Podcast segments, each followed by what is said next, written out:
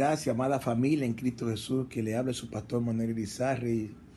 Queremos darle la gracia a Dios en este día por la preciosa oportunidad que nos da de poder compartir con ustedes en esta mañana, en este tiempo precioso, la poderosa palabra de Dios, la cual tiene poder para transformar nuestra vida y dando herencia juntamente con los santificados. Me gozaba grandemente viendo esa adoración hermosa del Ministerio de Alabanza y Oración de la Casa del Padre. Le quiero dar gracias a los muchachos, Israel, Kelvin, Lady, que sé que hicieron un esfuerzo fuerte en estos días para poder eh, grabar y poder eh, traer esa bendición a cada uno de ustedes. También me gozaba tremendo viendo ese video de danza del Ministerio de Danza de la Casa, sumergidas en Cristo. Pronto estaremos con la ayuda de Dios, aleluya, otra vez reunidos así, alabando y adorando al Señor. Pero en este tiempo, en este tiempo es un tiempo poderoso, un tiempo muy puntual, donde Dios ha permitido que tengamos una pausa para poder seguir adelante. También quiero agradecer, eh, eh, antes de comenzar a compartir la palabra, a todos aquellos hermanos, amados en Cristo, hijos de la casa, amigos, que de una manera u otra se han acercado a ser parte del el ministerio de de banco de alimentos. Eh, en estos días tuve un testimonio hermoso a través de una hermosa hija de la casa donde me daba las gracias por haberle dado la oportunidad a ella de eh, salir de la burbuja de comodidad donde ella vivía y poder darse cuenta de la necesidad de otros y convertirse en un canal de bendición para otros. La palabra de Dios dice claramente que nosotros tenemos que dar por gracia lo que por gracia hemos recibido. Este es un tiempo hermoso para que la iglesia una vez más se manifieste de esta manera gloriosa, trayendo a nuestras vidas y manifestando el poder de Dios como nunca antes, a través de esa mano amiga, esa mano de ayuda. Hemos repartido eh, con la ayuda de Dios y la ayuda de cada uno de ustedes, los colaboradores, hemos podido tocar varios hogares, varias familias y, ha sido una gran bendición. No verán fotos, no verán videos, realmente respetamos y guardamos la desnudez de todo aquello que en este tiempo tienen la necesidad de que se le, se le, lleve una ayuda, un kit de alimentos. Respetamos la desnudez de ellos, la palabra de Dios nos enseña claramente que lo que haga tu mano derecha no lo sepa la mano izquierda, pero sí le damos la gloria a Dios y le damos la gracia a cada uno de que de una manera u otra se han acercado para ser parte de esta visión. Bien, sin más preámbulo, quiero eh, comenzar en este día orando a Dios, dándole gracias al Señor por todo y pidiéndole al Espíritu Santo de Dios que Él como Maestro por excelencia nos continúe enseñando y revelando su palabra. Amén. En este día que podamos ser edificados a través de la poderosa palabra de Dios, que Cristo continúe siendo formado para poder ser manifestado, aleluya, y que así podamos nosotros cumplir con el propósito eterno en Cristo Jesús, Señor nuestro. Bien, el tema que, que le traigo, ah, que quiero compartir ahora con ustedes es tiempos peligrosos. Eh, no sin antes refrescarle el propósito eterno de Dios en nuestra vida revelado a nosotros en Efesios capítulo 1, el cual era reconciliar todas las cosas en Cristo. Amén.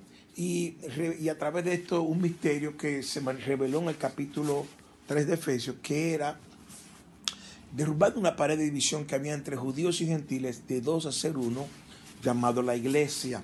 Y este propósito eterno de Dios de reconciliar todas las cosas en Cristo Jesús, Él lo quiere hacer por medio y a través de la iglesia, la iglesia de Cristo, el misterio escondido, la revelación del tiempo en el cumplimiento. Amén. Así que nosotros tenemos una asignación fuerte y es llenar todas las cosas de Cristo. Porque Cristo es aquel que llena todo en todo.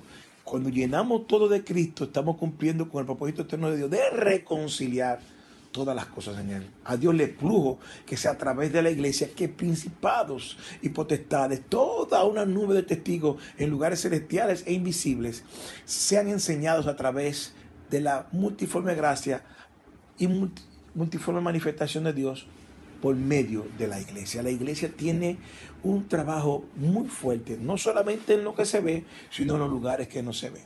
Amén habiéndole dicho esto, tenemos que continuar con la asignación eterna de Dios para con nosotros. ¿Cuál es? Esto no se trata de nosotros, esto se trata de Cristo. Y es que Cristo sea glorificado, sea exaltado y que todo sea reconciliado en Él. Pues todo hecho, pues todo fue hecho por Él, en Él y para Él. Pasemos a la palabra de Dios que se encuentra en el libro de Segunda de Tesalonicenses en el capítulo 3, amén, ahí es que quiero llegar, ahí es que quiero leer y, le pido con la ayuda de Dios que me acompañen en la palabra, eh, aleluya. Eh, bueno, voy a, voy a ver si puedo compartir con ustedes, si Dios me permite, con la ayuda del Señor, compartir con ustedes también la palabra de Dios. Es una gran bendición para nosotros poder compartir la palabra de Dios y nosotros nos sentimos muy, muy, muy contentos, muy alegres con el Señor. Amén. Así que, bueno, procederé a compartir la palabra de Dios con ustedes. Aquí tenemos. Segunda, segunda de Timoteo capítulo 3 versículo 1 cita la palabra de la siguiente manera. Esto también sepas, que en los postreros días vendrán tiempos peligrosos. Que habrá hombres amadores de sí mismos, ávaros, vanagloriosos, soberbios, detractores desobedientes a los padres, ingratos, sin santidad, sin afecto, desleales, calumniadores, destemplados, crueles, aborrecedores de lo bueno, traidores, arrebatados, hinchados, amadores de los deleites más que de Dios. Teniendo apariencia de piedad, mas habiendo negado la eficacia de ella, a estos evita. Porque estos son los que se entran por las casas y llevan cautivas las mujercillas cargadas de pecados, llevadas de diversa concupiscencia, que siempre aprenden y nunca pueden acabar de llegar al conocimiento de la verdad y de la manera que Janes y Hambre resistieron a Moisés, así también estos resisten a la verdad. Hombres corruptos de entendimiento, réprobos acerca de la fe, mas no prevalecerán porque su insensatez será manifiesta a todos como también lo fue aquellos. Seguimos leyendo. Pero tú has comprendido mi doctrina, instrucción, intento, fe, largura de ánimo, caridad, paciencia, persecuciones, aflicciones, cuales me sobrevinieron en Antioquía, en Iconio, en Listra, cuáles persecuciones he sufrido y de todas me ha librado el Señor. Y también todos los que quieren vivir piamente en Cristo Jesús padecerán persecución. Mas los malos hombres y los engañadores irán de mal en peor, engañando y siendo engañados. Pero tú, en lo que has aprendido, te persuadiste, sabiendo de quién has aprendido, y que desde la niñez has sabido las sagradas escrituras, las cuales te pueden hacer sabio para la salud por la fe que es en Cristo Jesús. Toda escritura es inspirada divinamente y útil para enseñar, para redarguir, para corregir, para instituir en justicia, para que el hombre de Dios sea perfecto, enteramente instruido para toda buena obra. Aleluya. Gloria a Dios. Volvemos con ustedes después de haberle compartido esa poderosa escritura. Los primeros nueve versículos hablan de la impiedad de los últimos días. Y desde el versículo 10 hasta el versículo 17 viene el consejo del apóstol Pablo a su hijo amado en la fe, Timoteo.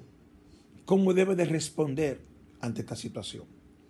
Lo primero que quiero resaltar es que el apóstol nos enseña algo muy interesante. Dice algo interesantísimo. Quiero que sepa que en los postreros días vendrán tiempos peligrosos. Porque habrá hombres. Y habla del porqué de los tiempos. El tiempo es peligroso no porque, porque es un tiempo. El tiempo es peligroso por los hombres que habitan en el tiempo. Y vemos claramente que estos tiempos peligrosos se ven desde la época de Pablo. Hemos estado en tiempos, en posteriores días y en tiempos peligrosos desde Pablo. Claro, estamos más cerca nosotros que Pablo, claro que sí. Pero desde esa época Pablo empieza a darse cuenta cuál es la característica de los hombres, hombres amadores de sí mismos. Y quiero detenerme ahí. Yo creo que solamente vamos a tratar este punto, que no quiero ser extenso en lo que es mi asignación en este tiempo. Hoy más que nunca estamos viviendo en una sociedad hedonista, una sociedad amadora de sí mismo. Y por cuanto es amadora de sí mismo, tiene derecho a complacerse lo que desea. Yo, yo merezco ser feliz. Yo merezco satisfacer mi deseo. Y, está lanzada en toda una serie de comportamientos, aleluya, con la intención de complacer lo que anhela el alma, lo que anhela la carne, la emoción, todo lo que anhela su ser. El hedonismo es la cultura yo, una sociedad totalmente egoísta. Pero ¿qué ha pasado en este tiempo? Al igual que en tiempos anteriores, Dios ha tenido que ponernos una pausa en el tiempo, una coma, un descanso, para que nosotros entremos en un tiempo de introspección, en un tiempo de autoevaluación, en un tiempo de poder nosotros ver a nosotros mismos qué estamos haciendo y cómo lo estamos haciendo. Es un tiempo de revisarnos, es un tiempo de ver a la luz de la palabra cómo estamos andando. Aún en los caminos del Señor, muchas veces somos egoístas. Como el testimonio que le dije de esta hija mía, que me daba las gracias por haberla sacada de la burbuja del egoísmo en que se encontraba. Ella estaba bien, no, estaba en Dios, estaba bendita en Cristo y disfrutaba de las consecuencias de esa bendición. Pero solamente había puesto la mirada en ella y en los suyos y se había descuidado de poner la mirada en nosotros. Si algo que yo he enseñado es que la ley no tiene gracia, pero la gracia tiene ley. Y si la gracia trajo una ley en este tiempo, fue a través de la boca de aquel que habitaba la plenitud de gracia, que es Cristo Jesús. Y Él nos enseñó y nos dijo, amarás a tu Dios con toda tu mente, con todo tu corazón, con toda tu alma, con todo tu ser y al prójimo como a ti mismo. Es necesario en este tiempo de pausa la manifestación del amor al prójimo. Y es un amor que no viene desde la postura del corazón. Es un amor que viene de la postura del pensamiento, de la mente, de una decisión. Es un amor que depende de que voy a amar a mi prójimo porque él me ama a mí. No, no es un amor transaccional. No es un amor que... No, no, no. Es un amor de decidir amar al prójimo a pesar de. Y el prójimo no solamente son tus amigos. El prójimo también son tus enemigos el prójimo no es solamente aquel que te trata bien, el prójimo también es aquel que te trata mal. El prójimo no es aquel que, te honra y, que, y aquel que te, que, te puede devolver un favor, sino es aquel que te deshonra. Y aquel que quizás no pueda devolverte un favor. Sé que son palabras difíciles las que estoy hablando en esta hora. Sé que son palabras, aleluya, que pueden venir a cuestionar nuestra manera de pensar y de caminar. Pero hoy más que nunca es necesario que la ley de la gracia sea manifestada a través de la iglesia.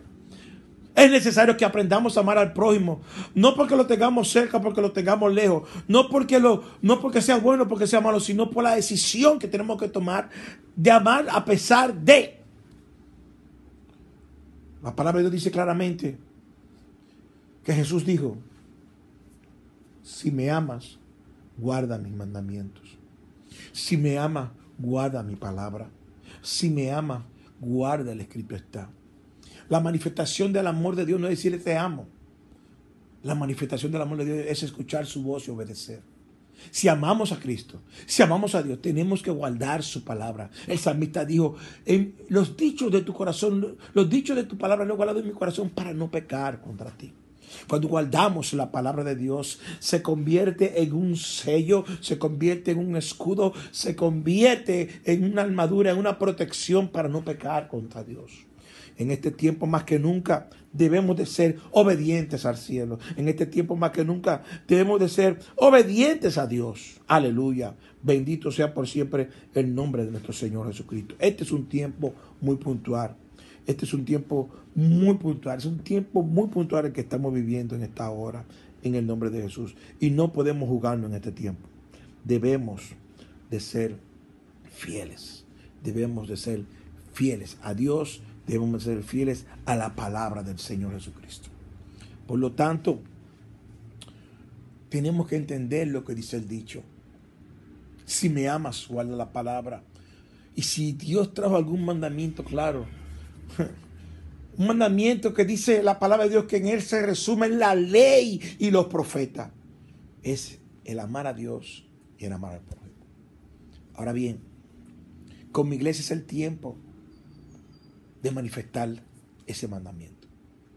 Claro, quiero que entiendan lo que les voy a decir en esta hora. Es imposible amar al prójimo si no amamos a Dios. No podemos amar al prójimo desde nuestra plataforma humana. Tenemos que amar al prójimo desde la plataforma de Dios. ¿Por qué dice, ah, siento a Dios en este momento? ¿Por qué dice esto, pastor? ¿Por qué? Porque, porque tenemos que amar a Dios, con eh, tenemos que amar al prójimo desde la plataforma del amor ágape. Y ese amor ágape es el que viene de Dios. Tenemos que amar al prójimo como Dios nos amó a nosotros, que nos amó no tomando en cuenta nuestros pecados, no tomando en cuenta nuestras debilidades y no tomando en cuenta nuestra condición, la cual significaba que estábamos muertos y éramos enemigos de Dios. Dios tomó una decisión que a pesar de ser sus enemigos, pues somos, éramos hijos de ira, tomó una decisión de amarnos. A pesar de, de tal manera amó Dios al mundo, que envió a su único hijo, Jesucristo, para que todo aquel que en él crea no se pierda, mas tengan vida eterna.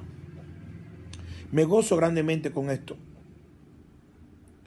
Porque esto me habla poderosamente.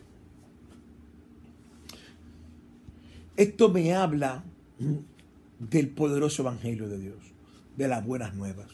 Sí, a pesar de estar muerto en delito y pecado, Dios nos amó. Sí, a pesar de ser enemigo de Dios, Dios nos amó.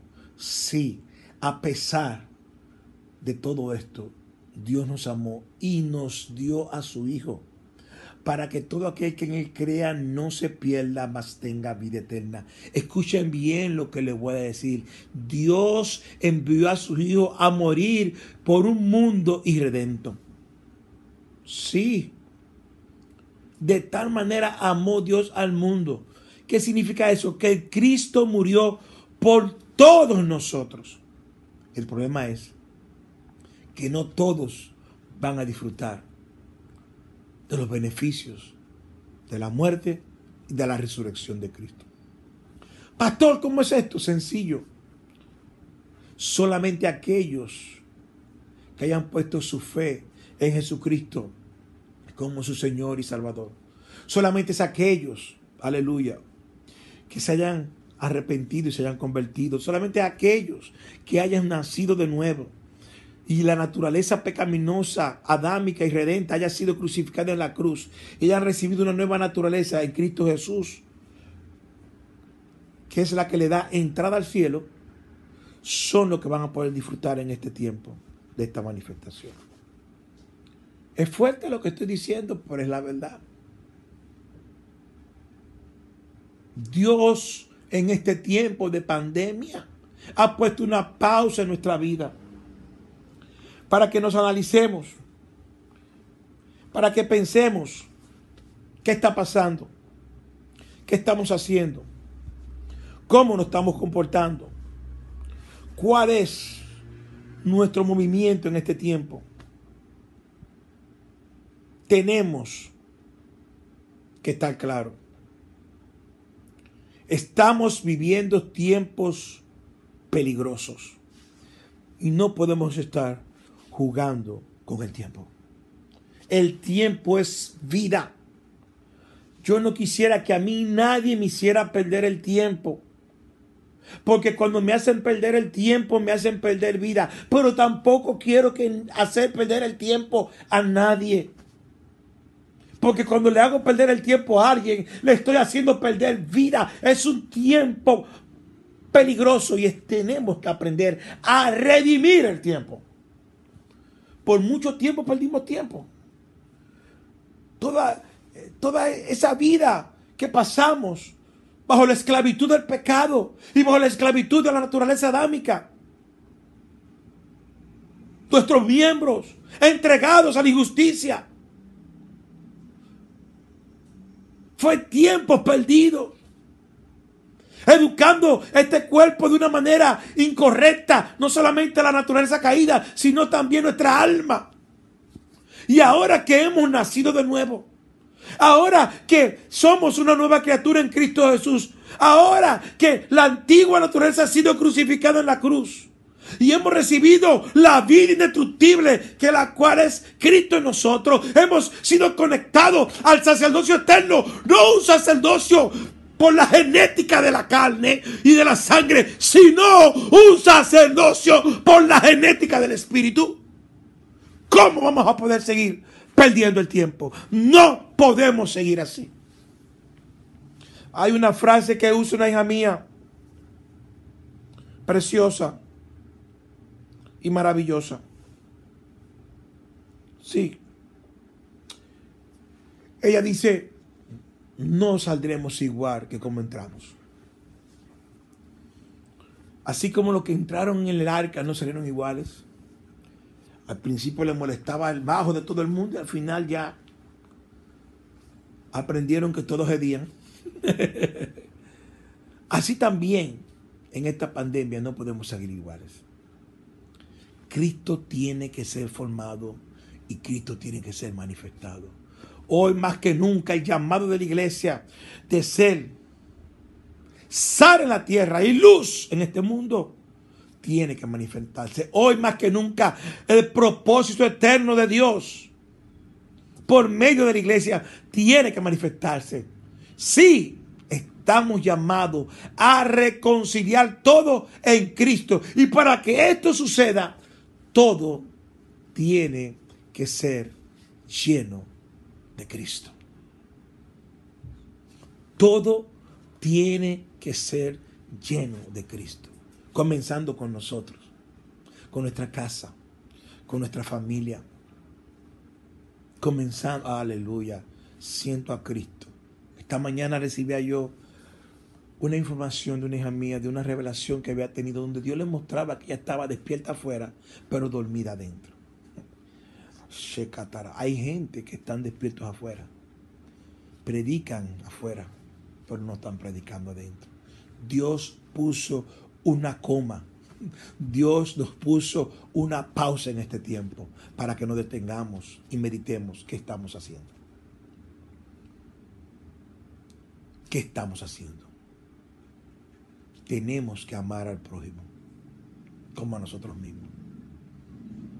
No podemos seguir siendo amadores de sí mismos. Nosotros no respondemos al sistema hedonista y esta va a ser una serie que voy a tener que dar de este tema, de la característica de los hombres de, los tiempos peligrosos. El por qué los tiempos son peligrosos, por causa de los hombres que habitan en el tiempo. Aleluya, gloria a Dios. Y las características están ahí. Las acabo de leer. Y vamos a estar rompiendo eso en estos días. Pero no quiero durar mucho porque este tengo que respetarle su tiempo. Es un tiempo muy puntual. Pero quiero que entiendan que el que está en Cristo no puede ser un amador de sí mismo. La naturaleza de Cristo en, nosotros nos enseña que, que no es el diseño de Dios. De por sí Jesucristo dijo, el que quiera venir en pos de mí, niéguese a sí mismo. El negarse a sí mismo significa que no se puede amar a sí mismo. Tome su cruz y sígame. Es un tiempo de manifestar el amor de Dios. Es un tiempo de manifestar el amor al prójimo. El día pasado una hija mía me llamó y me dijo, pastor, tenemos que ser. Hay que manifestar. Sí. Yo le doy gracias a Dios por cada uno de mis hijos. Por cada hijo que tengo en el Espíritu, que, tiene la, la confianza de llamarme, de corregirme. Sí, soy un hombre que cometo errores. Sí, fallo, claro que sí. Sí, pero me levanto. Soy alineado por aquellos que los tengo más cerca. Porque prefiero que mis hijos me alineen a que venga uno de afuera a alinearme a mí. Escucho lo que me dicen. Reconozco mi falta, les pido perdón. Y me alineo al escrito está. Porque mi intención es enseñarles siempre a ellos que el modelo de nosotros es Cristo y está revelado en su palabra. Tenemos tiempo siendo desintoxicados en un sistema carcelario de la casa del terror llamado religión para volvernos al escrito está y al espíritu de lo que está escrito. Porque no es solamente ser expuesto a la palabra, sino también ser expuesto al espíritu de la palabra. Porque la letra mata, pero el espíritu vivifica. Y cierro con esto. Tenemos tiempos peligrosos. Y la primera característica de este tiempo se llama hedonismo. Amadores de sí mismos. Lo voy a dejar hasta ahí. Quiero que sepan que quizás en algún momento todos estuvimos ahí. Yo vivía para mí. Mi vida era esa. Buscaba satisfacer mis placeres, mis deseos. Eso era. Eso era lo que quería, eso era lo que buscaba. Y de ahí me sacó Dios. ¿Cuántos pecados, cuántas situaciones? Quizás tú estás viviendo situaciones difíciles también. Quizás, al igual que yo, puedes estar esclavo de alguna debilidad o de algún pecado, pero quiero que sepas algo. Para eso fue que vino Cristo. La palabra de Dios dice claramente que al que al Hijo libertare, verdaderamente será libre. Y quiero que ahí donde tú estés, no importando cuál sea tu necesidad y tu condición, quiero que sepas que ahí donde tú estás, la mejor decisión que tú puedes tomar en este tiempo, si no la has hecho, es invitar a Jesús a tu vida, a tu casa y a tu familia. Nosotros fuimos hechos por Él, en Él y para Él. Y el propósito de nosotros es servirle a Él. Que todo lo que hagamos produzca gloria al nombre de Cristo. Y esto solo es a través de una oración. Cierra tus ojos y repite conmigo. Señor Jesús, te doy gracias por amarme tanto y por morir por mí en la cruz. Hoy me arrepiento, te pido perdón por mi pecado y te invito a que entres a mi vida Lléname de ti, de tu amor y de tu espíritu. Te lo pido en Cristo. Amén. Si has hecho esa oración, por favor, hazme saber de ti. Puedes escribirme al número que sale debajo por WhatsApp Queremos darte un material que te pueda ayudar a crecer espiritualmente, darte seguimiento. No importa en el lugar que estés en el planeta Tierra, no hay distancia, somos uno en Cristo. La iglesia de Cristo es una, aleluya, aleluya. Todos los que han recibido a Jesús como su Salvador personal forman lo que es el cuerpo corporativo del Hijo de Dios en la tierra llamado iglesia. Si has hecho esta oración, quiero que sepas, y la has hecho de corazón, algo poderoso sucedido. Y queremos darte toda la información con respecto a lo que ha sucedido en el mundo espiritual. Has nacido de nuevo, eres una nueva criatura, las cosas viejas pasaron, Dios comienza a hacer cosas nuevas contigo.